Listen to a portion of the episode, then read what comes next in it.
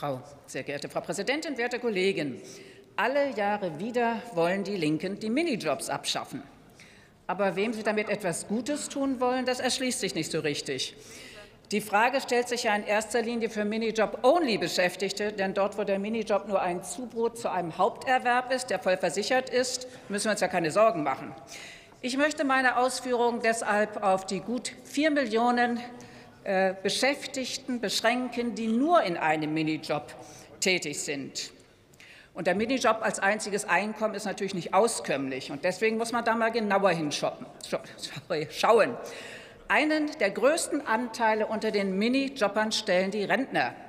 Für viele von ihnen ist der Zuverdienst inzwischen geradezu lebensnotwendig geworden wegen der massiv angestiegenen Lebenshaltungskosten. Eine weitere große Gruppe, beide über 20 Prozent, stellen die Schüler und Studenten.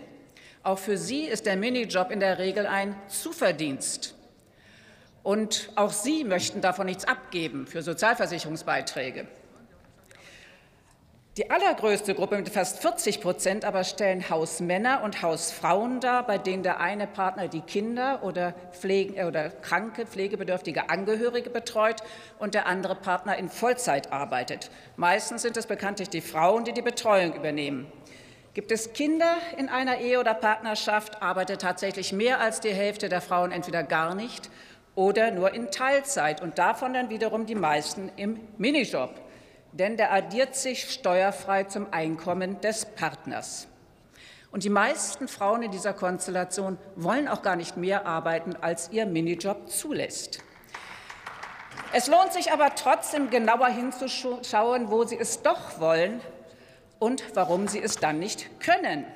Denn in diesen Fällen fehlt meistens eine alternative Betreuungsmöglichkeit für den Pflegefall oder die Kinder. Gerade gestern haben wir bei der Debatte zur Verlängerung der Kita-Finanzierung erfahren müssen, dass viele der Mittel einfach deshalb nicht abgerufen werden, weil die zugehörigen Fachkräfte fehlen. Im Ergebnis fehlen fast 400.000 Kitaplätze. Für mehr als jedes zehnte Kind ist keiner da. Und selbst wenn man zu den Glücklichen gehört, die einen Kita-Platz ergattert haben, sind die Öffnungszeiten häufig sehr beschränkt. So werden in Tübingen die Kitas demnächst schon um 13 Uhr geschlossen.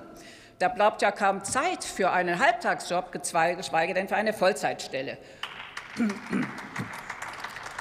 Und daran, liebe Linke, ändert die Abschaffung der Minijobs rein gar nichts.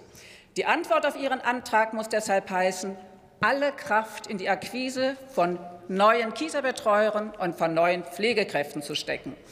Und damit das auch funktioniert, muss der Beruf endlich wieder attraktiver werden.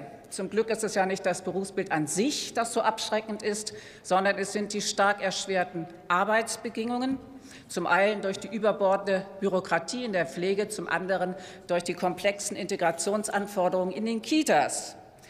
Und der zweite Punkt, warum es so unerfreulich ist, in diesen Berufen zu arbeiten, ist der Personalmangel. Wenn einfach nicht genügend Leute da sind und die Arbeit gemeinsam zu verrichten, dann wird es sehr, sehr anstrengend und auch sehr schwer planbar.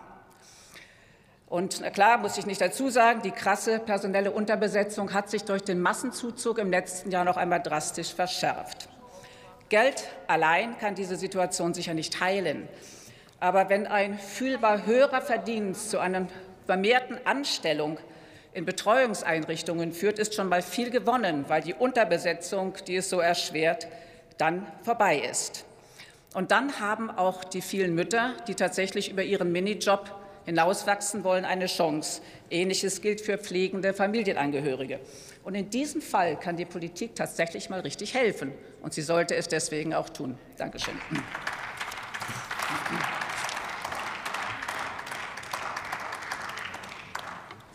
Qual,